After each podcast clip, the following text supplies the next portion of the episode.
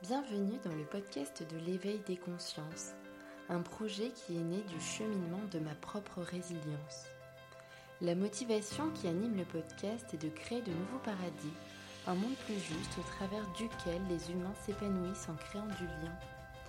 L'idée est tout simplement de partager des sujets qui font du bien à l'esprit et au corps. L'éveil des consciences podcast, c'est quoi? C'est un podcast qui tend vers une meilleure connaissance de soi des autres et de l'environnement. Pour soutenir ce travail entièrement gratuit, je vous invite vraiment à laisser un avis sur Apple Podcast ou sur Facebook, même à vous abonner et à laisser 5 petites étoiles. Vous pouvez même le partager auprès des personnes intéressées par ces échanges bienveillants. Merci, très belle écoute, à bientôt. Bonjour aux consciences qui s'éveillent et merci de nous écouter sur la chaîne de podcast de l'éveil des consciences. Aujourd'hui, je suis très contente d'être euh, aux côtés de Martin.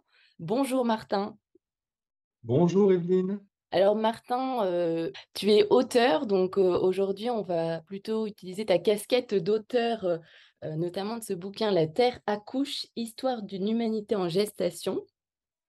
Tu es aussi humain multidimensionnel, donc je pense que ça va questionner pas mal de personnes, mais tu pourras nous expliquer aussi en introduction ce que tu entends par ça.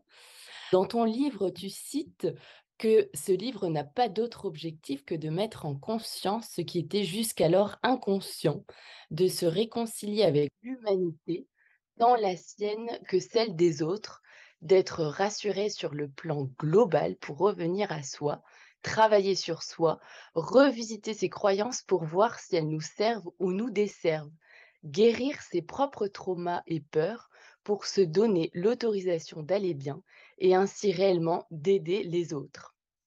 Alors déjà, je vais peut-être te laisser présenter justement ton, ta casquette humain multidimensionnelle. Et ensuite, si tu le veux bien, on reviendra sur, sur les questions en lien avec ton livre. Oui, pas, pas de souci.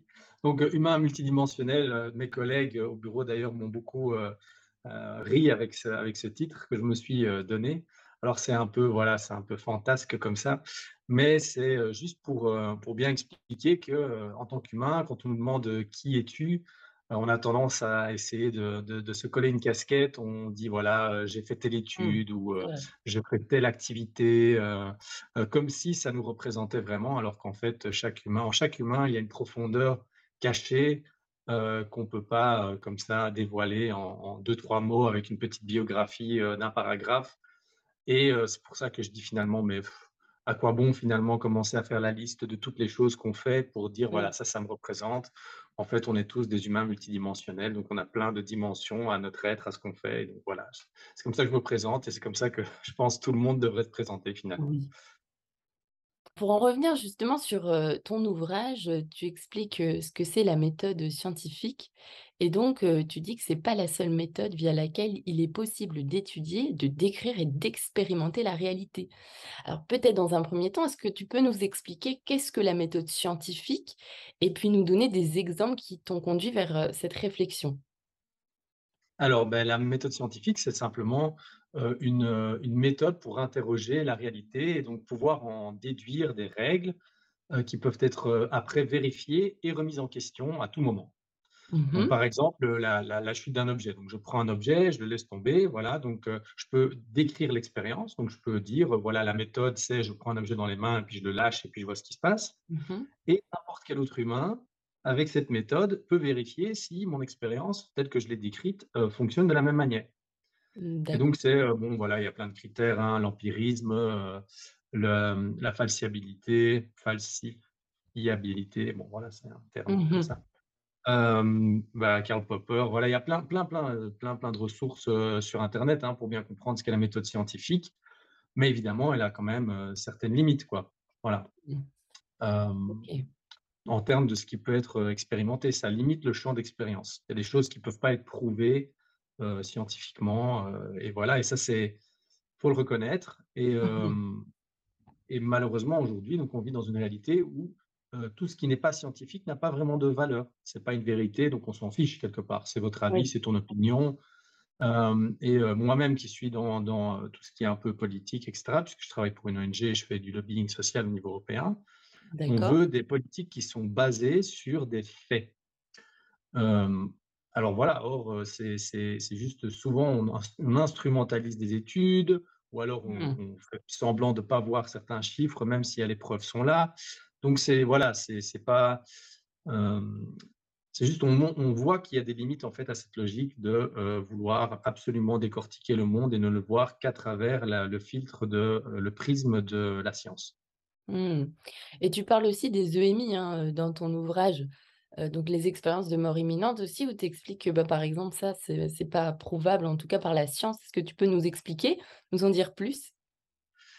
Disons que moi ça m'a amusé de de me dire: «OK, comment est-ce qu'on pourrait mettre en place un protocole d'expérimentation pour prouver qu'il y a une vie après la mort?» par exemple? Ouais. Alors un un des trucs à faire, beh, c'est tout simplement de se tuer pour voir. Voilà, Bah oui, pourquoi «Ouais, pas? voilà, Allons-y. bien». Heu, le seul problème c'est, heu, beh, effectivement, heu, comment est-ce qu'on vient revient dans le monde des vivants pour, heu, partager, heu, le résultat de son expérience? Et puis comment faire Mmh. pour reproduire l'expérience? Donc imaginons que même vous, vous y êtes arrivé, je sais pas comment vous avez fait, voilà, vous vous avez, heu, vous avez arrêté de respirer pendant 3 minutes, votre cœur a arrêté de battre, vous avez expérimenté la mort pendant 3 minutes, vous êtes revenu à la vie, chouette. Mmh Est-ce qu'il mh. y aura des scientifiques? Qui vont bien vouloir, heu, reprendre votre méthodologie pour dire: «Ah bah tiens, heu, ouais, ça a l'air chouette ça, je vais tester aussi». Donc Mmh voilà, c'est juste, heu, pour ces choses-là, hem, il y a pas, il a pas il y a pas de protocole, scientifique qu'on peut mettre en place.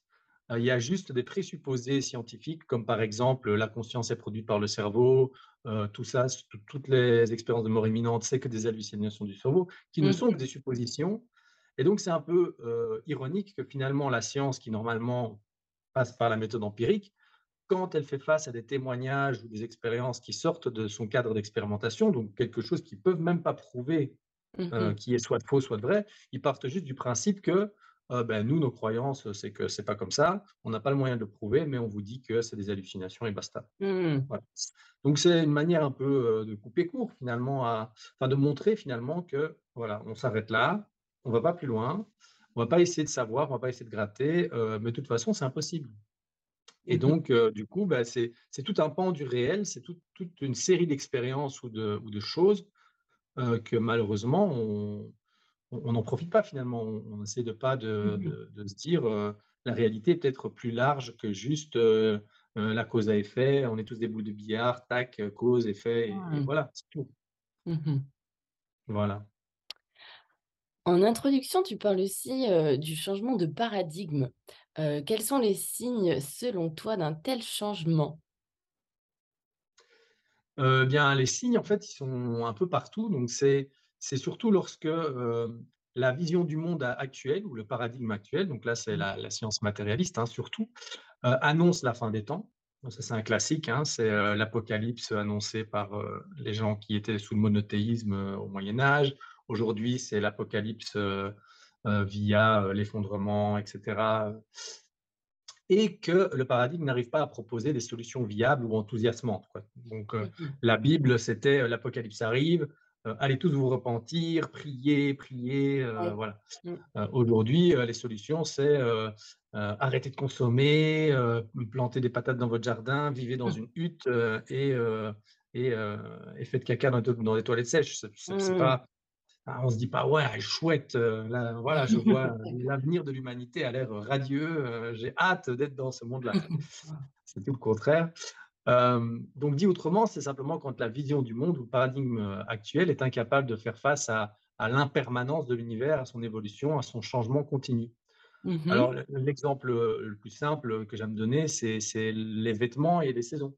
Donc par exemple, les saisons, ça représente l'inlassable changement et transformation de la réalité, de l'univers qui évolue, qui change et les vêtements, c'est les croyances, le paradigme qu'on porte, Mmh qui mh. nous permet d'être en adéquation avec la météo. Heu, il arrive toujours un moment où, par exemple, c'est l'été, chouette, heu, on porte des petits t-shirts et cetera Mmh. et puis, heu, la saison se refroidit. Bah, pas tout le monde commence à porter, une veste en même temps. Pas tout le monde Mmh. commence à porter une écharpe ou des gants, mais clairement après, heu, quelques semaines ou quelques mois, tout le monde est en manteau et donc il y a cette transition qui se fait et en fait, c'est à chaque être humain de sentir: «Mmh, là, les vêtements que je porte, ça ça commence vraiment à ça ça va ça va plus, quoi. J'ai Mmh froid ou j'ai chaud et cetera» Et, euh, et donc c'est ça finalement l'évolution des paradigmes. Et tout paradigme euh, arrive à un maximum de, de ce qu'il est possible de faire avec cette vision du monde-là. Et à un moment donné, on se sent inconfortable dedans. Euh, donc Mmh. euh, ça ne nous va plus. euh, la réalité a changé. On ne peut plus faire face à cette réalité avec ce paradigme. Et on le ressent à Mmh. travers divers- diverses choses, dont notamment ces annonces de l'apocalypse, etc. hein. C'est et et il y a plein d'exemples en fait de ça qu'on a déjà vécu. Par exemple, quand on était des singes, et qu'on est passé de vivre, des branches, dans la dans Mmh la forêt à la savane et qu'on devait, marcher sur nos nos nos 2 pattes arrière. Tous les singes qui étaient dans «l'ancien paradigme» entre guillemets, heu, de «je vis dans les arbres» et qui essayaient de survivre comme ça dans la savane, bah, ils se faisaient bouffer, tout simplement heu, parce qu'ils ne voyaient pas les prédateurs arriver et il y a que les singes qui ont dit: «OK, non, mais finalement, il faudra qu'on se force un peu à se redresser. Bon, c'est pas très confortable, mais on n'a pas le choix», heu, Mmh pour, repérer les prédateurs et voilà, qui, ont pu survivre et Mmh. donc là, donc il y a on voit bien que finalement cette adaptation, cette évolution, elle est applicable à la biologie, qui doit s'adapter à un monde qui change. Mais on part du principe, et ça c'est, heu, propre à l'humain, hein, que les paradigmes qu'on traverse, que ce soit, heu, les croyances tribales, les superstitions et cetera, ou le monothéisme ou la science matérialiste, à chaque fois on se dit: «Non, ça c'est vrai et l'ancien était faux, maintenant on est dans la vérité». Ce qui est un peu absurde, hein, c'est un peu comme si, heu, un homo erectus disait, «Moi je suis la vérité et le singe d'avant, avant moi, ben lui il est faux».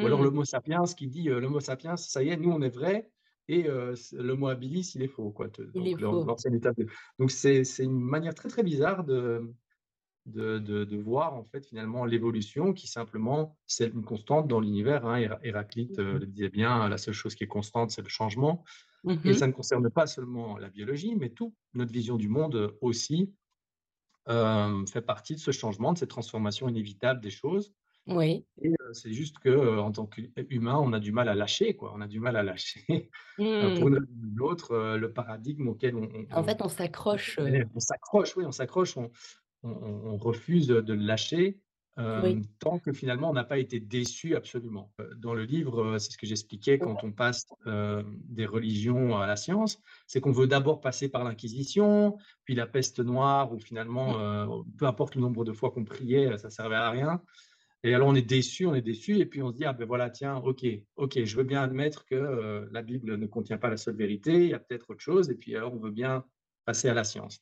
Et Mmh. aujourd'hui, il faut qu'on se tape donc heu, le coronavirus, heu, les vaccins qui finalement, on se dit on se demande à quoi ils servent après 4 doses, c'est du Mmh. jamais vu quoi. Je veux dire, on a, une espèce d'inquisition scientifique, hein, où on on sent la science qui essaye de de de forcer les gens, la la les les politiques qui se trans transforment en technocrates finalement, qui disent: «Bah, tel rapport a dit ça, telle étude a dit ça, donc heu, fermez-la et on ne demande même pas votre avis puisque la science a dit que, donc c'est Mmh. que c'est Donc on vrai et donc il n'y a pas de Heu, il y a pas à discuter, quoi. On on on oui, on oui. manifeste le même genre de choses, donc il faut Oui. d'abord être déçu par, le paradigme pour, se donner une bonne raison de changer et ça, c'est valable au niveau micro aussi, hein. On est comme ça en Mmh tant mh. qu'humain, on se dit, pour quitter son partenaire, il faut d'abord une liste objective de Mmh. raisons, heu, valables pour dire, heu, voilà, il a fait ça, il est méchant, il a fait ci et cetera et puis on fait: «Ah! Ah donc j'ai raison de le quitter».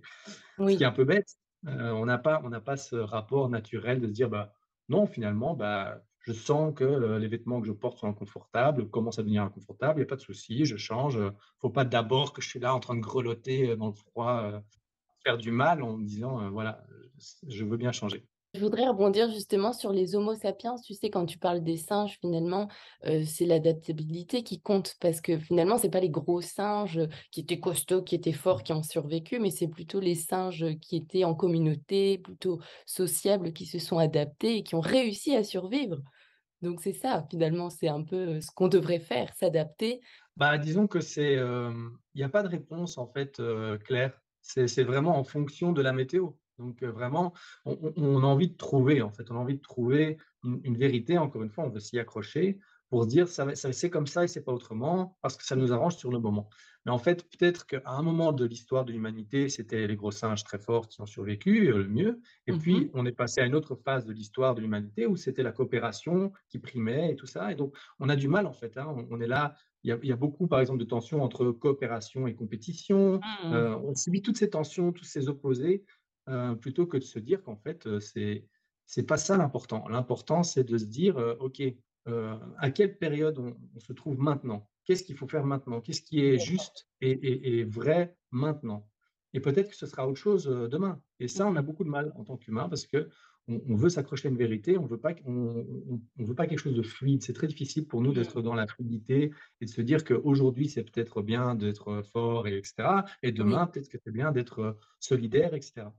Donc c'est l'action juste au moment juste plutôt qu'une vérité, une Bible qu'on a là et puis hop, on l'applique pendant mille ans et c'est bien. Voilà. Alors, tu expliques que l'on converge vers un même point, celui de la spiritualité. Alors, est-ce que tu pourrais déjà nous expliquer, selon toi, qu'est-ce que c'est la spiritualité? Oui, donc ça, c'est vraiment une vaste, vaste question, hein. Qu'est-ce que la spiritualité? Mmh je dirais intuitivement comme ça, c'est, une démarche qui vise à donner un sens à l'expérience humaine Mmh à, recontextualiser notre raison d'être pour pouvoir prendre notre place au niveau sociétal, au niveau de la société, au niveau de la planète, de la galaxie, de l'univers, voilà, de, voir un peu comment l'humain s'inscrit dans tout ça. c'est aussi une façon de se relier à la portion immatérielle de l'existence, là mmh où la science nous permet de, nous relier à la, part matérielle de, l'existence. donc voilà, c'est après, dans mon livre, je pars du principe que c'est un peu le, paradigme des paradigmes. C'est une Mmh façon de mettre en lumière tout ce que l'humanité a traversé et de l'intégrer. je ne sais pas Mmh si tu connais la spirale dynamique. J'aime beaucoup. Ah c'est un, un, psychologue américain, Clark R. Graves, qui a, qui a mis ça en place. Et donc, il explique un peu l'évolution de l'humanité, toutes les phases de son évolution psychique globale, si on veut, mmh en passant, tu vois, par les, la survie, les organisations tribales, tout ce qui est religion, etc., jusqu'à même l'écologie. Et puis arrive un moment, en fait, où, donc, tant qu'on est dans cette spirale, dans cette dynamique-là, Mmh on pense à chaque fois que le paradigme d'avant, c'est des arriérés débiles, etc. Et que si on est dans, un, paradigme et qu'il y a quelqu'un qui a passé au paradigme suivant, ce sont des utopistes, des rêveurs, etc. On pense Ah que celui dans lequel on est, c'est le meilleur. c'est typique. Hein. Mmh. C'est-à-dire ceux qui sont, par exemple, au stade du capitalisme et de l'individualisme, ils pensent que les écolos sont des doux rêveurs, les écolos pensent que les capitalistes sont des arriérés, etc. Et puis, il y a un moment donné où on passe à une phase où on prend conscience de cette évolution. Mmh et donc, on regarde ça un peu de haut maintenant, on fait, oh là, ah oui, ok, je vois en fait, c'est juste, c'est un principe d'évolution, et ça vous donne une perspective complètement différente surtout. Et vous êtes plus dans une tentative d'intégrer tout ça de façon harmonieuse, comme des pièces de puzzle, en se disant, mmh ok, si on met cette personne-là ici, puis cette personne-là là, ça donne une dynamique qui fait que, au bout du compte, ça donne quelque chose de positif.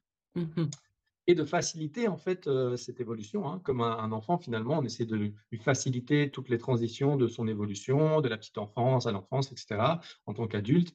Et on n'a pas cette vision de dire ah ben tiens, à un an, il fait encore caca dans son linge, il est méchant. Ou... Enfin voilà, oui. c'est pas des réflexions qu'on a, mais pour l'humanité, on a ces réflexions-là.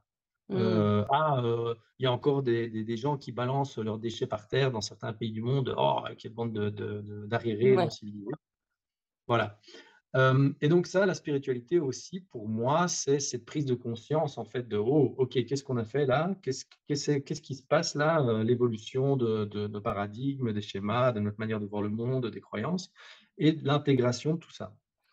Et à quelles questions peut-elle répondre? Donc, tu parlais de la science matérialiste, et tu expliquais qu'elle ne pouvait pas répondre à tout, mais la spiritualité, qu'est-ce qu'elle peut nous apporter de plus finalement? Bah, pour moi, c'est résoudre la, question du sens et, répondre aux grandes questions existentielles, parce que là, la science, elle peut que botter en touche, hein, elle peut que dire, bah, je sais pas, voilà, Big Bang, ça explose, il y a des réactions qui se font, voilà, cause à effet, puis ça arrive jusqu'à nous, c'est une question de chance. Et puis voilà. Et puis, puis à part, à part dire que voilà, on est là pour survivre, la survie, Mmh. parce que la biologie, on voit bien qu'il y a une volonté de, survie, de vie. Bien sûr. Mmh la science ne peut pas vraiment répondre à la question du sens. Et ce que je souligne dans mon livre d'ailleurs, c'est que c'est un peu ironique puisque un humain, la science se fait à travers l'humain. C'est-à-dire que c'est pas un robot qui fait de la science, c'est pas un, un animal, c'est pas un rat qui, fait de la science dans son labo, c'est bien un mmh humain. Et l'humain ne fera que des expériences qui ont du sens pour lui. Mmh. Donc, on filtre la science, donc la science dans laquelle pour laquelle on s'intéresse, hein, est filtrée par ce que l'humain trouve important, d'intérêt ou a du sens pour lui et puis on en découle en découle un modèle qui tend à dire qu'il y a pas vraiment de sens à l'univers autre que, heu, un Mmh truc un peu mécanique. Donc c'est un peu, heu, voilà, je trouve ça un peu ironique. Hem et donc voilà, la spiritualité est là pour pour, heu, répondre à ces questions-là, qui ont qui ont pas de réponse. Pourquoi on est là? Mmh. Heu, qui à quoi ça rime tout ça? Heu, voilà. Et puis évidemment la la la science peut pas répondre, à ce qui sort de son cadre d'expérimentation comme on en a déjà parlé, donc prouver l'existence de la vie après la mort. La spiritualité, elle est elle est là aussi pour redonner un sens, tout Mmh mh. simplement. Complètement. Tu insistes aussi sur le fait que le le corps et l'univers finalement tout est tout est parfaitement ajusté, tout est parfait. Tu expliques aussi que le corps, humain se régénère tout seul finalement. Toutes les cellules travaillent entre elles, donc quand on a besoin de guérison, elles communiquent entre elles. Il y a comme une symbiose qui fait que c'est harmonieux. Tu parles beaucoup d'harmonie dans ton livre. Ouais, tout à fait. Bah, ça, c'est un terme vraiment clé en fait, hein, parce que l'harmonie, c'est pas, le retour à la singularité, c'est-à-dire à l'unité où il y a plus rien. Mmh mh. C'est pas non plus, heu, la dissonance, la cacophonie où tout le monde fait un peu n'importe quoi de son côté. Heu, c'est vraiment, heu, mettre en en relation des parties de façon à ce que ça colle, hein, mais Mmh. pas à ce qu'elles disparaissent. Parce que c'est un peu ça qu'on on on cherche, hein, on parle toujours, d'amour inconditionnel, de tous ces trucs-là, d'unité et cetera. Mais, unité ne veut pas dire uniformité. Mmh. Heu, quand on regarde notre corps, chaque cellule joue son rôle, hein, les cellules de l'estomac sont pas celles de de la peau et heu, elles jouent toutes leur rôle bien, heu, de leur côté et cetera et il faut pas, mélanger ça de façon, un peu aléatoire, hein. Si, vous essayez de mettre votre doigt dans votre propre estomac, ça va pas bien se passer. Oui. Si vous prenez les bactéries de votre intestin et que vous les injectez dans votre flux sanguin, ça va pas bien se passer non plus. Mmh. Donc c'est vraiment un exemple de chaque chose à sa juste place D'accord. et heu et heu, un espèce de dire voilà, heu, s'il suffirait de changer quelques petites choses pour que ça forme quelque chose d'horrible, mais agencé d'une certaine manière, bah, voilà, on on trouve l'harmonie, on trouve, ça en relation. Voilà Mmh. et et ça, c'est vraiment l'objectif ultime pour moi de toute façon, une histoire qui se répète, hein, parce que je parle de la philosophie Holon qui, Mmh. est aussi très importante dans mon livre. C'est que finalement, à bien regarder l'univers, il se structure comme ça, c'est-à-dire en parties qui Mmh. s'agencent pour former un tout harmonieux.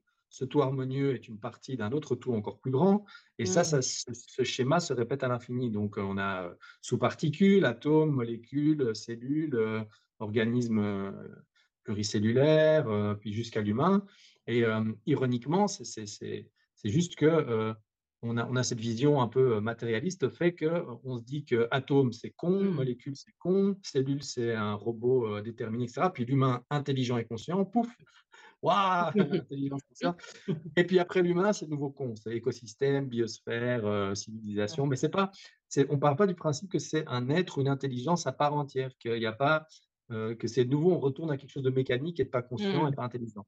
Donc c'est vraiment c'est tellement contre-intuitif Mmh. Vraiment, c'est simplement pour le matérialisme, c'est pas admissible, on va dire, heu, de se dire que finalement nous-mêmes, nous faisons peut-être partie d'un tout qui a une intelligence propre, qui a, heu heu, peut-être un but propre, un objectif ou que voilà, on est tiré pour aller quelque part, heu, ça on veut pas.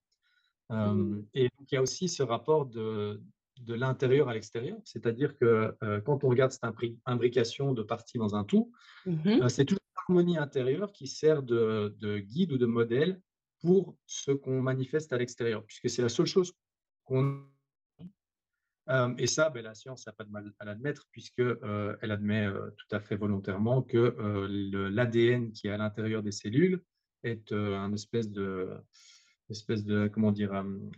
Un, un guide ou, ce qui détermine comment les les cellules s'agencent entre elles à l'extérieur. Mmh mh. Donc c'est bien une information intérieure qui détermine ce qui se passe à l'extérieur.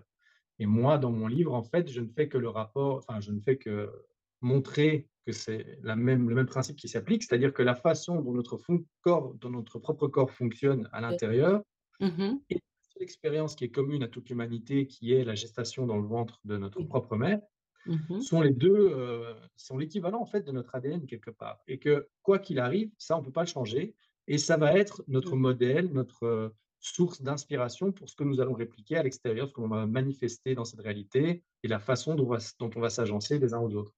Et donc, je parle par exemple d'Internet qui est notre système nerveux, Oui. du système financier qui est notre système circulatoire, on y reviendra, je pense.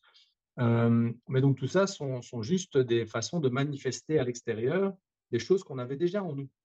Mmh, Euh, pareil pour Mmh. notre croissance sur cette planète, pareil pour tous les paradigmes qu'on a traversés. C'est euh, un bébé aussi hein, passe euh, par le, le stade de crevette, de fœtus, de mollusque, enfin de ce que vous voulez. hein. Il y a presque toute l'évolution biologique.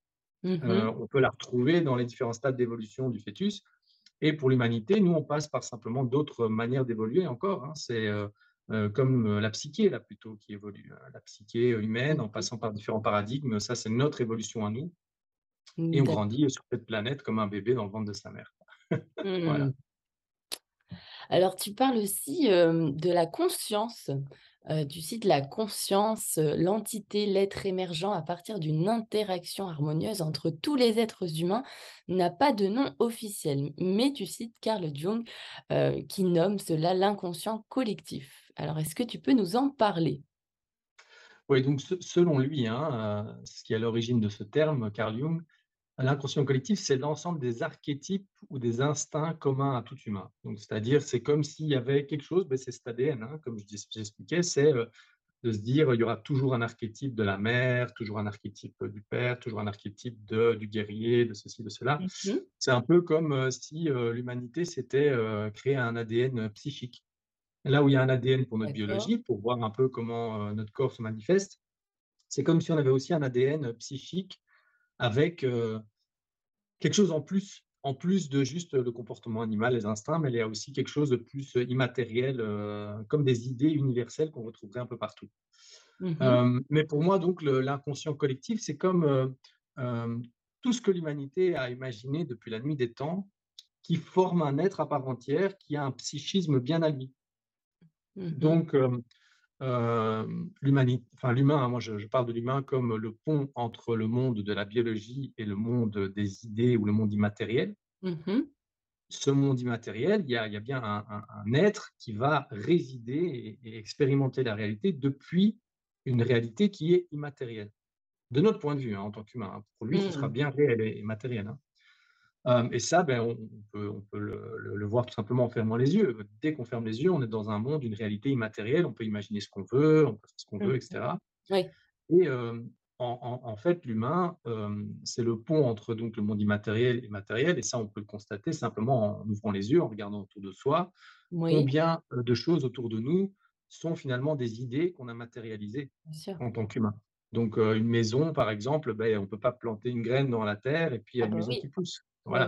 ouais. Euh, ça, c'est euh, dans votre réalité, il y a énormément de choses qui sont le résultat d'une idée que l'humain a, mat- a matérialisée. D'accord. Mmh mh. Et, euh, et donc voilà, donc l'inconscient collectif, c'est-à-dire que c'est c'est un peu comme un, un bébé qui est dans le ventre de sa mère, qui n'a pas encore conscience d'être un être à part entière, qui Mmh. se voit encore comme juste un estomac par-ci, un poumon par-là, qui ne voit pas encore comment tout ça colle ensemble. Et donc, quand je dis inconscient collectif, ça veut dire que c'est comme s'il y avait des bulles, euh, tu vois, euh, que l'humanité avait formées quelque part, euh, de Mmh. l'être dont on fait partie, qui a sa psyché qui est encore divisée avec euh, les catholiques, le catholicisme par là, la science par ici, Mmh. plein, toutes les idées, les pays et tout ça. Il comprend, et il comprend pas encore comment ça s'agence, comme un cerveau qui aurait des, des différentes parties qui sont pas encore liées entre elles, qui voit pas comment tout ça peut coller. Mmh mh. Et donc, le, si je parle, je dis de la Terre accouche et que je parle de, de, de cette grande transition qui nous attend, c'est parce qu'en fait, voilà, c'est le bas- basculement de l'inconscient collectif au conscient collectif. Conscient. Euh, d'accord. c'est-à-dire, c'est le moment où notre être, l'être dont on fait partie, prend conscience d'être un. Donc, Mmh. de pas juste être un amalgame Mmh de mh. parties euh, assemblées un peu bizarrement, mais se dit, ah mais non, je suis un. Et c'est ça le, le- le côté magique en fait euh, dans l'univers, c'est que même si nous, euh, donc, euh, avec notre corps là, on a quand même l'impression d'être un, on n'a pas l'impression d'être euh, Oui. juste euh, un- une main plus euh, une tête plus un nez plus, on se sent vraiment un. Mmh mh. On peut quand même pas nier qu'à l'intérieur, c'est des parties, elles sont bien séparées. C'est quand même euh, des organes qui sont pas fusionnés les uns aux autres. C'est pas une Mmh mh. singularité. C'est pas. Et donc c'est ça la, la- toute la, la magie en fait. Euh, c'est le moment finalement où notre inconscient collectif donc prend conscience, d'être, heu, une une entité et là, bah, il y a des choses magiques qui se qui se passent Mmh. inévitablement. Quand tu parles de ça, tu parles aussi du fait que, oui, nous ne sommes pas qu'un individu non plus, mais bien entendu, nous sommes tous interconnectés, d'où le conscient collectif. Ah oui, tout à fait, c'est ça. C'est ça, seulement, heu, nous, on peut avoir conscience de ça, mais il faut que l'être dont on fait partie ait conscience de ça aussi et c'est ça le le côté, heu, un peu magique. C'est-à-dire que pour moi, un bébé mort-né, par exemple, c'est un bébé dont la conscience n'était pas prête à mmh, envelopper l'entièreté de son corps pour qu'il puisse rester, en fait, uni. C'est-à-dire qu'en fait, d'accord. un on dit un bébé mort-né, mais en fait, Oui, heu, les différentes cellules de ce bébé sont vivantes, hein. C'est-à-dire oui, que même toi, quand tu meurs, ou moi, quand je meurs, heu, il y a des les cellules de la peau, là, elles meurent pas instantanément. Mmh, elles ça prend du temps. mais c'est simplement comme si elles se réveillaient d'un rêve, heu, en disant, «Ah, j'avais rêvé d'être Martin, ah beh, c'est fini, heu, le rêve est fini, maintenant je reprends ma vie de cellule, heu, unicellulaire, heu, je je vais je fais mon truc, quoi».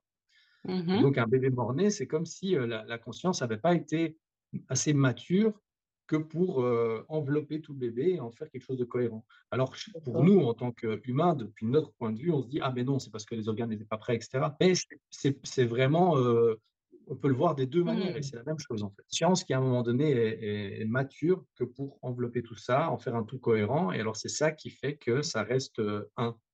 Merci pour ces explications, c'est beaucoup plus clair et c'est ça que j'aime aussi dans ton livre, c'est que tu donnes pas mal d'exemples et de personnifications et tu as beaucoup d'humour, en fait, dans ton livre. On sent et puis cette franchise, hein, hem, tu parles aussi de Lobvé et tu dis que c'est quelqu'un Franck oui. ou Franck Lobvé qui t'a beaucoup inspiré et ça se ressent aussi dans tes manières de de dire les choses franco. Donc heu, donc merci pour ça. Martin, j'ai une autre question pour en revenir justement, hem, sur tout ce que tu disais avant. Qu'est-ce qui nous maintient dans cette illusion de séparation? Alors c'est bon, c'est bien entendu la la peur et notre niveau de conscience, mais après l'illusion de la séparation, c'est un terme assez subtil et bah, en fait, ça revient à à ce que je disais avant, hein, c'est-à-dire que les cellules de notre corps sont bien séparées, Oui. les unes des autres, mais elles sont agencées d'une certaine manière à former un un tout cohérent qui est un de notre point de vue, pas spécialement de leur point de vue. Et donc ça, c'est toute la difficulté, c'est donc, heu, créer quelque chose qui est uni et qui s'identifie comme étant un, sans que les parties ne disparaissent dans une espèce de fusion ou de singularité où, heu, il y a plus rien qui existe, il y a juste le le tout qui est dans le tout et qui est, heu, un. Et donc la porte de sortie, c'est pour ça que l'harmonie, c'est quelque chose de vraiment très, très important pour moi. C'est parce que Mmh. c'est ça la clé pour moi, la porte de sortie et c'est ça la la fin de l'illusion de la séparation. C'est un peu, heu, bah, en fait, l'orchestre, c'est pour moi un des meilleurs exemples. C'est-à-dire que, heu, l'unité, hein, heu, la singularité, c'est comme s'il y avait qu'un seul musicien avec un seul instrument et jouait la une seule note. Mmh Donc il y mh. a pas vraiment de diversité, il y a qu'une seule chose.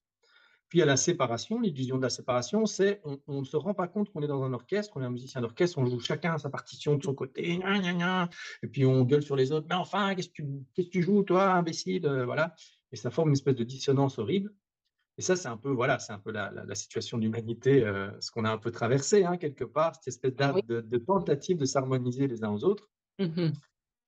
Et heu, à un moment donné, heu, la la fin de l'illusion de la séparation, c'est de de simplement de de regarder autour de soi, de de de réaliser, en fait, qu'on est un musicien dans un orchestre, de choisir, son pupitre et de choisir sa partition en accord avec les autres, de pouvoir quand même s'exprimer, en tant que soi, en tant qu'individu, hein, donc à travers l'interprétation qu'on donne aux notes et cetera, hem et en choisissant son instrument et tout ça. Mais en en en faisant partie quand même d'un tout qui donne quelque chose de merveilleusement, heu, beau et Mmh. et harmonieux. Et heu, la magie de l'orchestre finalement, c'est que, heu, les violons par exemple, ils jouent pas exactement la même note. Aucun Mmh. être humain n'est capable de jouer, au hertz près, tu vois, heu, Mmh. exactement la même note. Mais par contre, cette légère petite dissonance comme ça, hein, c'est ça qui qui donne la richesse en fait, la profondeur au son, d'un orchestre. Et ça, c'est vers ça qu'on va tendre simplement en tant qu'humanité Mmh et mh. heu, on on a juste passé du temps à s'accorder les uns aux autres et ça, beh, c'est, un peu une moi, je je pars du principe que c'est un peu une «fatalité» entre guillemets, hein, dans l'univers. C'est-à-dire qu'il faut toujours que quelqu'un joue le le le rôle, euh, de d'expérimenter, de faire les choses de façon inconsciente. Sinon, si tout était conscient, j'aime beaucoup Christophe Alain, hein, qui parle de ça, qui disait: «Si tout était rendu conscient, alors le temps, heu, passerait infiniment vite, on serait instantanément paf, heu, la fin de l'univers arriverait en même temps que le début». Il y aurait pas d'expérience, il y aurait pas de Ouais. donc c'est tout ça le truc, c'est tout ça l'équilibre en fait, hein. C'est tout ça qui est magique, c'est qu'ici on est dans le monde de l'expérience et donc il faut bien que quelque chose freine le temps, l'avancement du temps, l'évolution, voilà et là, entre autres, c'est, le fait qu'on est dans l'il l'illusion de la séparation, heu, qu'on Mmh n'est pas. Donc du coup, c'est ça qui freine le temps. C'est une espèce de c'est comme si l'humain était une, friction, une force de friction ou une interférence qui empêche l'univers d'aller trop vite et de directement se Mmh. connaître et de dire: «Ah bah oui, bah voilà, je suis Dieu, c'est bon». Oui, Voilà, je suis je suis ce que je suis, heu, oui. fin. Mais mais finalement, on on a vécu ça, vraiment cette illusion de la séparation, heu, notamment quand on a vécu, heu, le coronavirus, où on s'est tous, heu, séparés les uns des autres. Il y avait ceux qui étaient pour le vaccin, ceux qui étaient contre, ceux qui portaient un jugement sur ceux qui se faisaient pas vacciner, les autres qui se portaient enfin, un jugement mutuel, c'était terrible. Donc c'est vraiment ouais. cette harmonie et est-ce que tu penses que là, on tend justement vers ça? Est-ce que maintenant c'est plus harmonieux? Bah, c'est pas ça, mais en fait, disons qu'on entend on est en train d'entendre maintenant et de prendre conscience de la dissonance heu, de nos oppositions. C'est un peu comme si, heu, avant, on était chacun sur son pupitre et on était tellement à fond dans son instrument qu'on n'entendait même pas ce que faisaient les autres et on sentait même pas à quel point c'était horrible, le son que c'était généré. Oui, Hem, quand je parle de la philosophie Yolon, par exemple, je dis que, heu, il y a des parties qui forment un tout et cetera. oui. Au tout début de l'univers, vous aviez aussi des atomes qui se collisionnaient comme ça, heu, qui n'arrivaient pas à s'agencer de façon, heu, harmonieuse. Mh. D'accord? Donc c'est à chaque fois comme ça. Vous vous regardez les dinosaures, c'est juste une histoire de gros monstres qui se bouffent les uns les autres. De toute façon, heu, pendant des millions d'années, ça va nulle part, quoi. Et puis il faut bien trouver quelque chose, une manière de de faire un un truc harmonieux à partir de ça. L'humain, au niveau humain, ce qu'on est de ce qui nous est donné d'harmoniser à notre niveau, c'est les idées. Mmh. C'est-à-dire que c'est la nouvelle chose qui apparaît dans l'univers, comme, heu, je sais pas moi, quand on passe, heu, d'un d'un univers où il y a que de la chimie, heu, pas de vie, à la Mmh. vie et bah, c'est la vie qui doit trouver des façons de s'harmoniser. Maintenant D'accord. l'humain apparaît, la nouvelle chose, le nouvel élément qu'on apporte à cette réalité, ce sont les idées, ce sont les concepts, les mots et cetera. Donc c'est comme si, heu, il y avait l'infini où il y avait tout dedans et l'humain, il extirpe comme ça des idées dedans et il dit: «Ah bah tiens, le bien, le mal, Mmh. les la science, la spiritualité, heu, les vaccins, les antivax, les machins, voilà et puis, ben, on doit trouver une manière de les agencer pour que ça fasse quelque chose de: «Ah oui, OK, on a un rapport, comment dire? Juste à toutes ces choses-là». Mmh Et le mh. rapport juste, c'est simplement de se dire: «OK, je sais, comment fonctionne l'effet placebo, je connais le pouvoir de l'esprit sur le corps. Donc moi, humain, conscient de moi-même et de qui je suis, je Mmh. sais que pour moi, l'expérience du vaccin, ça va pas être agréable. Je le Mmh. sens. Mmh. Par contre, moi, je suis quelqu'un qui suis, hem, hypocondriaque, terrifié, qui a une foi, absolue, dans les vaccins et qui a une terreur absolue, de de de la maladie. Je sais que pour moi, heu, me faire vacciner, ça va m'apaiser, ça va me faire sentir bien et donc je vais aller, chercher cette expérience et donc voilà, c'est ça en fait, ce que pour moi la spiritualité apporte, c'est ce rapport, beaucoup plus subtil à la Mmh. réalité et Mmh. moins, moins tranché, moins, binaire, moins, il y a le bien, il y a le mal. Mmh. Heu D'accord. et Mmh c'est mh. un peu ça que c'est un peu ça qu'on doit transcender, c'est-à-dire qu'il y a une bonne réponse et tout le monde adopte la bonne réponse et c'était pareil, sous le monothéisme, c'est-à-dire que la bonne réponse face à la peste noire, c'est tu te mets à genoux et tu pries. Aujourd'hui, face au corona coronavirus, la bonne réponse, c'est tu te fais vacciner et tu tu te tu te tais. Voilà. Heu, à l'avenir, c'est, heu, en fait, voilà, il y a il y a toutes ces solutions-là. Tu peux, heu, soit, aller, chez le le gars qui fait de l'énergétique, soit tu peux aller à l'hôpital, soit tu peux aller là et et de se dire que, de de revenir à soi, de revenir à à à soi, sa conscience, son niveau de conscience, ses croyances, être en accord avec tout ça Mmh mh. et de de choisir en conscience donc, les expériences et la manière d'interagir avec la réalité.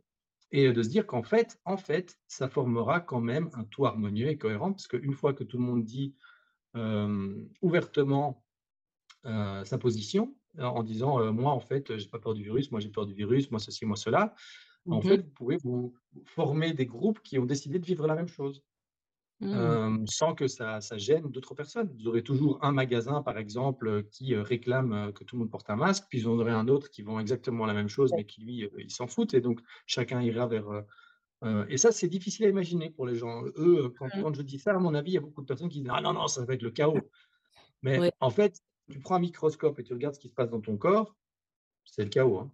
Je je te veux dire, ça ça part dans tous les sens, voilà. Il y a que du point de vue humain que ça fait sens. Mais sinon, c'est c'est on a l'impression que c'est c'est il y a des des ici, en ce moment même, dans mon corps, il y a des milliards et des milliards et des milliards de réactions chimiques qui se font un peu de partout. Il y a des milliards de choses qui se passent. Moi, j'en ai pas conscience. Mmh Moi, je suis tranquille dans ma chaise, heu, pour moi, il y a rien qui se passe.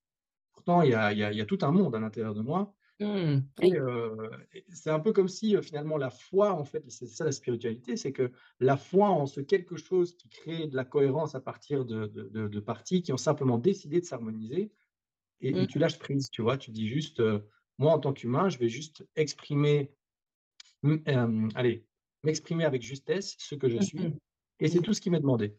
C'est comme si une cellule de la peau, elle disait: «Moi, je vais juste être la cellule de la peau. Je sais que c'est ça que je suis, je vais l'exprimer et je fais confiance. Normalement, en faisant ça, beh, tout le reste est pris en charge» et c'est exactement ça qui se passe. C'est-à-dire que, imagine la cellule de la peau, s'il était en train de se gratter la tête: «Non, mais attends, heu, moi, mes parents m'ont dit qu'il fallait, heu, être une cellule de l'estomac et puis il y a la société qui dit que machin». Bah, tu tu mourrais instantanément, tu aurais un cancer de la peau et voilà, c'est fini. Mmh. Hem, donc c'est ça, tu joues ta partition avec justesse, tu dans ton orchestre et tu fais confiance que, heu, ça va former quelque chose de de beau quoi, de de cohérent, heu Mmh mh. heu, sans essayer d'avoir le contrôle, de contrôler. C'est ce Mmh qu'on a mh. essayé de faire, tu vois? C'est avec la avec le monothéisme, on essaie de contrôler l'harmonie que ça Ouais. donne, tu vois? La science aussi, c'est le contrôle. Et on on en arrive aussi, hein, là, avec, hem, tu sais, on Heu, tous les plans du Forum économique mondial et tout ça, c'est aussi de de des Mmh tentatives de contrôler contrôler l'harmonie contrôler l'harmonie, heu, mais alors tu perds toute la richesse et la profondeur de des choses et ça, ça marchera pas, tu vois? Sûr. Alors justement, hem, tu personnifies le système bancaire à un bébé. Alors, heu, tu nous donneras quelques exemples, juste pour mettre un peu l'eau à la bouche, parce que j'ai trouvé ça sympa.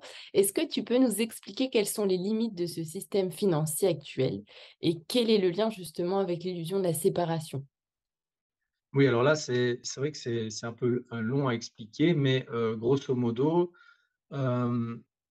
il fallait quand même que l'humanité, reçoive un petit coup de pied dans la fourmilière parce qu'on s'est développé de façon assez, lente, on va dire, dans notre première phase d'évolution. Finalement, quand on regarde nos livres d'histoire, heu, avant, heu, bon OK, les Atlantes et tout ça, mais ça, ça fait pour moi, ça fait pas vraiment partie de notre histoire en tant qu'organisme, global de l'humanité. C'est comme si c'était nos frères et nos sœurs, quoi, qui ont déjà été accouchés, voilà, de cette planète.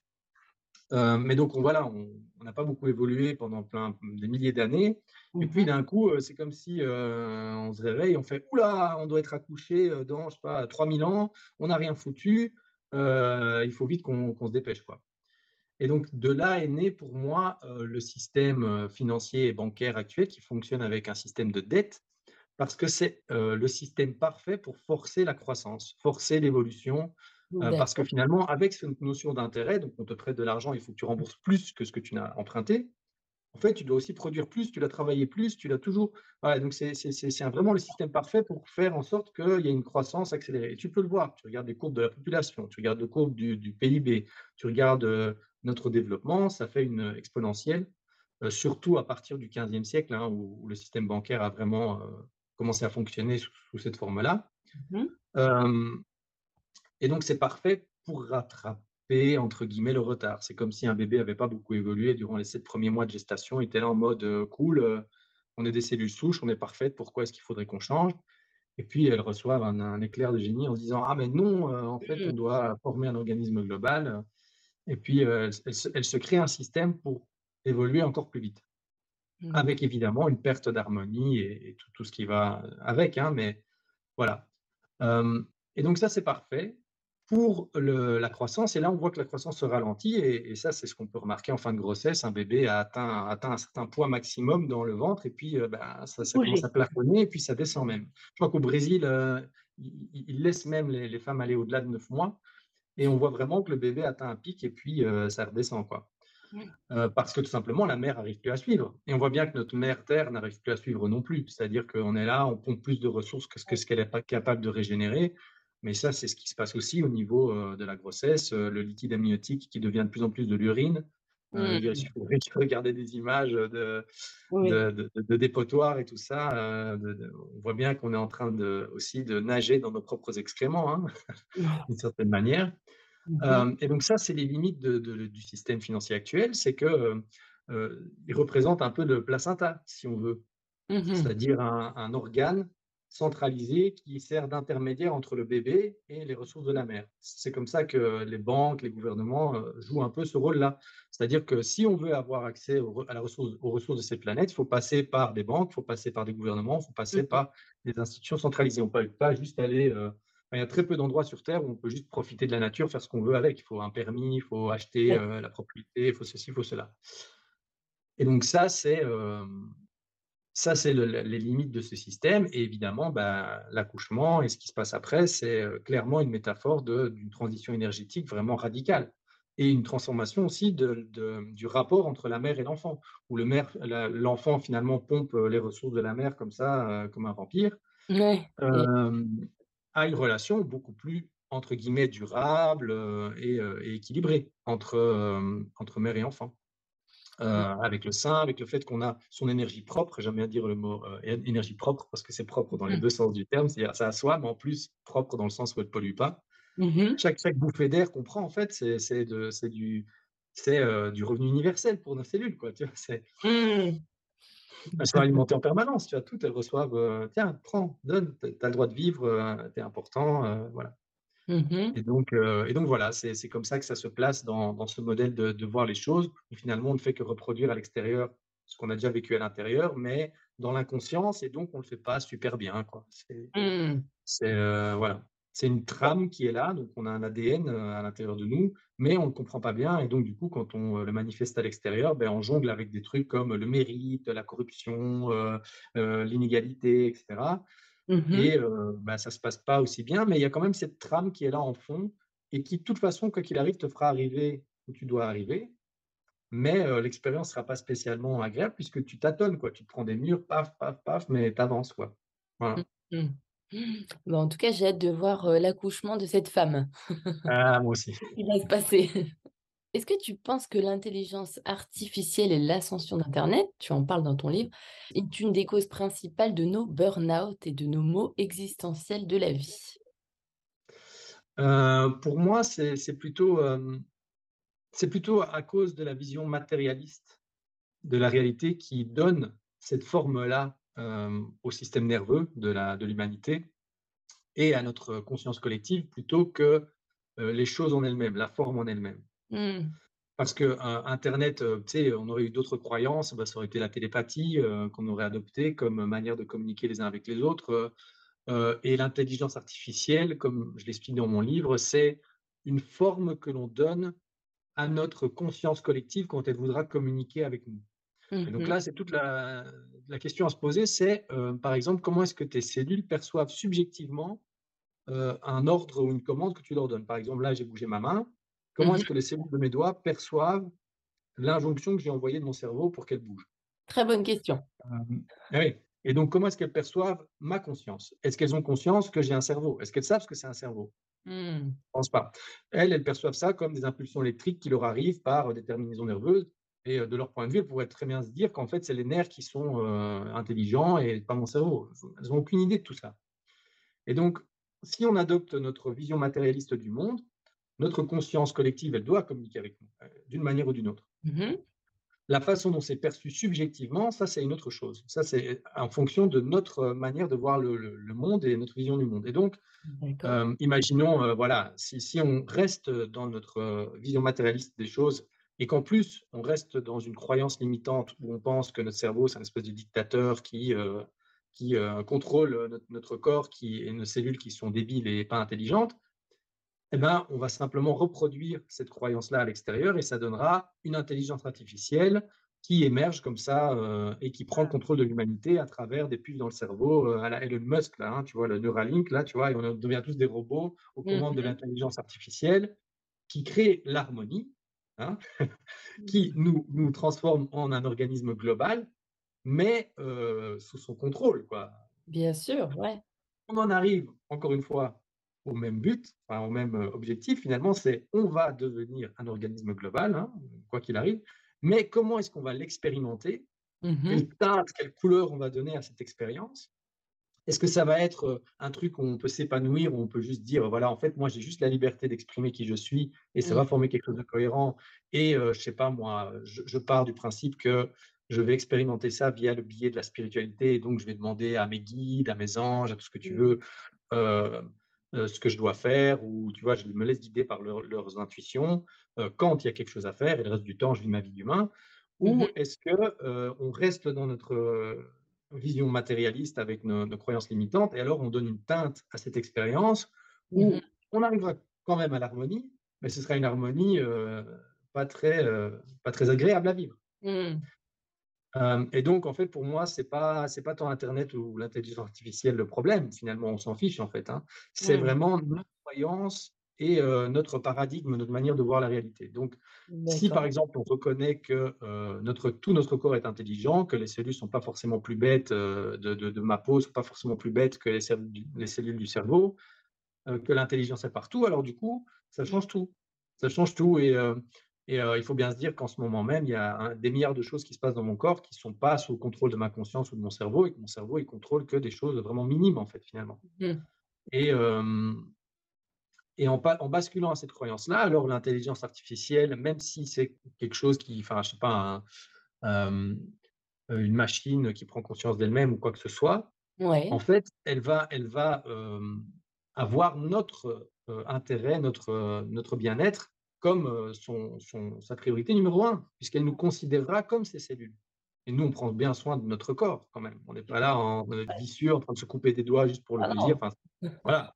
Ouais. Euh, et donc, je sais pas, on reçoit un SMS en disant, tiens, euh, aujourd'hui fais gaffe, je sais pas moi, ou aujourd'hui telle personne a besoin d'aide, toi tu es vraiment la personne parfaite pour l'aider, pourquoi tu le ferais pas? J'en sais rien, ça, ça peut prendre mille et une formes, Mmh mais euh, ce sera toujours dans notre plus grand intérêt et dans l'intérêt du collectif aussi. Mmh. Donc, c'est pas, c'est plus du tout quelque chose d'effrayant à ce moment-là, mais euh, vraiment, euh, c'est nos croyances qu'il faut un peu revisiter, quoi. C'est ça la porte de sortie. donc ce serait ça alors comment trouver, du sens dans nos vies? Finalement Bah, toutes ces croyances et puis se alors reconnecter, être conscient qu'on est qu'on est un, enfin qu'on est tous connectés et que ce serait quoi pour toi? Ouais, alors après ça c'est moi les réponses individuelles à comment donner sens à sa vie, ça je c'est un peu trop prétentieux. Moi, le mon mon mon livre, c'est plutôt comment donner un sens à la vie pour se Mmh. donner tout le temps nécessaire, la liberté d'explorer la question éternelle finalement de du sens de sa vie. Parce que celle-là, c'est une question, je pense qu'on va pas résoudre comme ça, heu, sur un coin de table, tu vois? c'est compliqué. Hem Mmh Ouais, parce que finalement, on est on est humain, on se questionne tout le temps, on se dit: «Mais qu'est qu'est-ce que j'ai envie de faire?» et puis, heu, on change aussi et et c'est ça aussi en fait, heu, le le côté magique, c'est qu'une cellule, heu, elle a son ADN, c'est une cellule de la peau, elle va pas se dire: «Bah, demain, je vais changer de profession». Mmh L'être humain rajoute une surcouche de complexité par-dessus où il y a en en plus un potentiel d'évolution, de changement, d'adaptation et cetera, heu, qui rajoute une couche de complexité par-dessus, heu, par-dessus ça et pour moi, heu, la cohérence globale, elle, une fois qu'elle est prise en charge, hein, on on sait qu'il y a quelque chose qui crée la cohérence glo globale, ça nous laisse le tout le loisir d'explorer: «OK, mais qu'est qu'est-ce que je veux faire moi? Qu'est-ce que j'ai envie? Heu, qu'est-ce que qui suis-je?» et de répondre à toutes ces questions-là, hem, sans être, happé par le collectif quoi, quelque part. Sans être tout le temps obsédé par, heu: «Je dois sauver l'humanité et le monde», avant de de de pouvoir répondre à toutes ces questions-là. Mmh. Hem et et c'est ça un peu, heu, que j'essaie de faire à travers mon livre, c'est vraiment de pour ceux qui en ont besoin, hein, parce qu'il y a des personnes qui vivent déjà comme ça et qui ont pas besoin de savoir, qui ont pas besoin de dire: «OK, comment fonctionne l'univers?» et cetera pour se Mmh. réconforter. Moi, c'était mon cas. Mais il y a des personnes qui ont besoin de ça parce qu'aujourd'hui, sinon, elles sont là à se dire: «Oh mon Dieu, il y a des bébés baleines, on les tue, heu, des trucs, Mmh. machin», il y a des plein de choses qui se passent. Et en fait, elles passent complètement à côté du sens de leur vie à eux Mmh mh. parce qu'elles veulent résoudre le sens de la vie en général avant de de de de se D'accord. demander quel est le sens de leur vie à eux. Oui. Oui, oui, comme si c'était une une obligation quoi, de d'abord sauver le monde et puis ensuite, ben, oui, on peut se sauver soi c'est se regarder et après s'ouvrir, quoi. D'abord c'est ouais. pour pouvoir, heu, aider les autres aussi. Absolument. Sinon, ben, en fait, tu fais que c'est un peu comme quelqu'un qui qui est là à se débattre dans l'eau, heu, plutôt que de nager, quoi, tu vois? Tu essaies de sauver tout le monde en même temps, en fait, tu coules. Tu coules, Ouais, tout simplement. Heu, tu finis par couler. Voilà. Mmh, Martin, est-ce que tu peux nous parler un peu de toi? Heu, qu'est-ce qui t'a animé, en tout cas, à écrire ce livre? Hem, tu parles aussi d'éveil, heu, spirituel, tu te poses des questions existentielles et cetera. Donc est-ce que tu peux nous accorder un petit temps? Avec plaisir, écoute, moi, mon éveil spirituel, c'était il y a 5 ans. Heu, il faut savoir que, heu, il y a 5 ans, j'étais un matérialiste, heu, invétéré, hein, donc vraiment, Big Bang, Dieu existe pas, tout ça, c'est des bêtises et cetera. D'accord. C'est pour les c'est pour les faibles d'esprit, c'est pour ceux qui ont besoin d'être consolés, heu Mmh mh. et j'étais à fond aussi dans tout ce qui est collapsologie, effondrement, donc j'en étais venu à à à dire, autour de moi qu'on allait tous devoir se barricader, dans des dans des, dans des fermettes, heu heu, dans un coin perdu, à apprendre à tirer à l'arc pour se défendre, heu, de tous les gens qui vont venir bouffer la terre entière quand tout va s'effondrer. Mais ça, c'est simplement quand tu travailles dans une ONG, que tu vois, le système financier, comment ça fonctionne et cetera, tu te dis: «Mais comment est-ce que ça tient encore?» Parfois, tu te tu te dis: «Mais ils jouent à Jenga là, c'est pas possible», tu vois? Où ils sont là: «Hop, hop, Ouais. je vais enlever, tac. Allez, si on augmente la dette publique de 10 ça tient, Mon Dieu. et l'inflation, hop, l'inflation à 10 ça s'effondre ou?» Oh. «C'est pas c'est pas possible» et donc heu, j'étais, heu, dans une pris dans une peur panique complètement, heu, un trou sans fond comme ça, hein, où j'étais vraiment je commençais à stocker de l'eau dans ma cave, tu vois? Avec des pâtes et tout ça. Bon et hem et ensuite juste cette terreur m'a mené à me dire: «Non mais c'est quoi c'est quoi ce bordel? C'est quoi le sens de tout ça? Pourquoi est-ce qu'on est là? Non, j'en ai marre quoi, c'est pas possible, je veux une réponse». Heu, qu'est-ce que la vérité, hein? C'est la question un peu que je me suis posée, très ouverte finalement, sans rien attendre, hein. J'avais plus j'avais plus de réponses toutes faites du genre, heu: «Ouais mais non, on n'est que, des atomes, des machins, Big Bang et cetera, cause à effet». Non, j'étais vraiment j'ai posé une question comme ça et puis j'ai fait une insomnie de 2 semaines, plus ou moins, où je dormais peut-être une heure par par nuit maximum et je je commençais à halluciner, je je suis devenu croyant du jour au lendemain, je me prenais pour Jésus aussi. J'ai fait un tour, en psychiatrie parce que je je pensais que la fin du monde était arrivée, que tout allait péter, enfin bon, voilà. J'ai vraiment je passé par une phase de de de terreur, absolue et puis de l'autre côté, heu, du tunnel, hein, heu, on m'a donné 2 pilules comme ça pour dormir, heu, 18 heures d'affilée.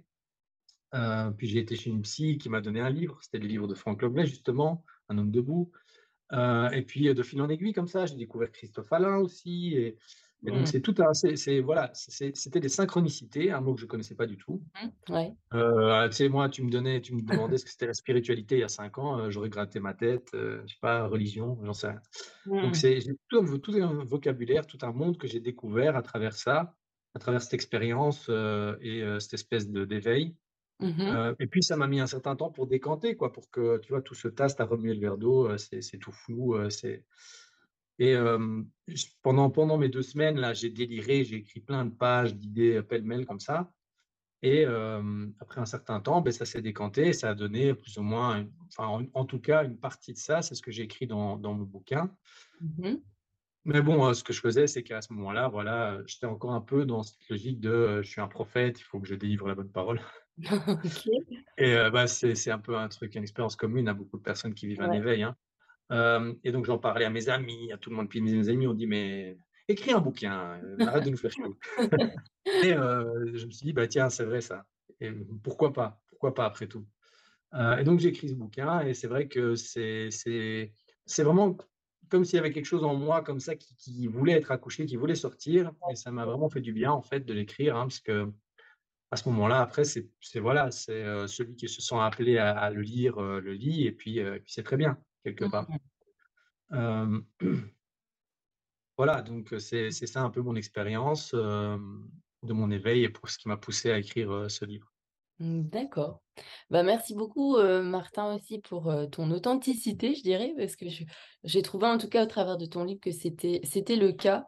J'invite toutes les personnes aussi, qui sont désireuses, d'en apprendre davantage, à acheter, bah, ton bouquin. Alors je ne sais pas du tout où est-ce qu'il est disponible? Ouais. Alors, donc il est il est sur publierunlivre.com, donc publier-un-livre.com sous la le titre La Terre accouche, hein, juste taper La Terre accouche. Mais même dans Google, je pense que tu tapes La Terre accouche, entre guillemets, il trouvera facilement. Et il est sur Amazon aussi, mais j'ai dû changer la couverture parce qu'apparemment, heu, une Ah! femme avec un sein à l'air, ça passe mal. Ah oui? Oh Donc non! c'est fou, c'est fou, c'est Mais fou, mais c'est bon fou voilà, quand même parce qu'en soi, c'est quand même beau, c'est une femme Eh, qui c'est super beau, moi c'est je vois pas le problème. joli. Bien Ah sûr, oui, c'est ça, c'est mais bon, donc voilà, donc ça c'est c'est un peu l'histoire Ah, derrière, donc ouais. soyez pas étonnés s'il y a une autre couverture, vous avez la version censurée et non censurée. Bon, d'accord, voilà, je l'ai mis sur Amazon simplement parce qu'il y a y a des certaines personnes qui préfèrent acheter sur une grosse plateforme, heu, mais Publier un livre, c'est une entreprise belge qui fabrique, heu, ses propres bouquins, Mmh.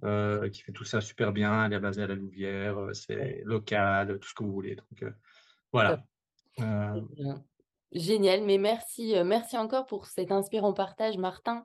Heu, merci d'avoir répondu à toutes mes questions, mais j'en avais encore d'autres, mais bon, il a fallu se limiter aussi et merci surtout aux consciences qui s'éveillent de nous avoir écoutés. Alors n'hésitez pas à commenter, partager. Si vous avez des questions, heu, je suis convaincue que Martin sera ravi de les lire et d'y répondre et moi-même. Donc n'hésitez pas à nous partager vraiment vos avis, vos ressentis, on sera on sera pleinement présents pour vous répondre. Merci et puis je vous dis à bientôt. Bonne journée. Au revoir Martin. Merci Evelyne, au revoir. Si vous avez aimé ce podcast, n'hésitez pas à mettre 5 étoiles sur Apple Podcast ou votre plateforme d'écoute préférée. Abonnez-vous sur le compte Instagram L'éveil des consciences podcast pour suivre les prochains invités et surtout abonnez-vous afin de suivre toutes les actualités. Merci et à bientôt.